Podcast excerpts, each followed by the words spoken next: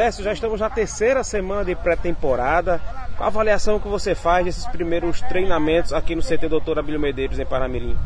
A avaliação é a melhor possível, né? Cada dia a gente vai entrosando, conhecendo, conhecendo cada um, conhecendo o grupo, né? E a tendência é daqui para frente melhorar cada dia mais. É, a gente já conhece alguns. O Wallace, por exemplo, chegou hoje, foi um cara que eu trabalhei em 2013, conheço já há um bom tempo. E se Deus quiser a gente vai entrosar sempre aí cada dia mais para buscar os resultados no futuro. O que, que, você espera dessa temporada 2022? Vai ser uma temporada típica para o América, né? Só tem o Campeonato Potiguar e o Campeonato Brasileiro. E entra nesse 2022 com as obrigações de conquistar o estadual para voltar à Copa do Nordeste e Copa do Brasil e ascender a Série C do Campeonato Brasileiro. A gente sabe, né?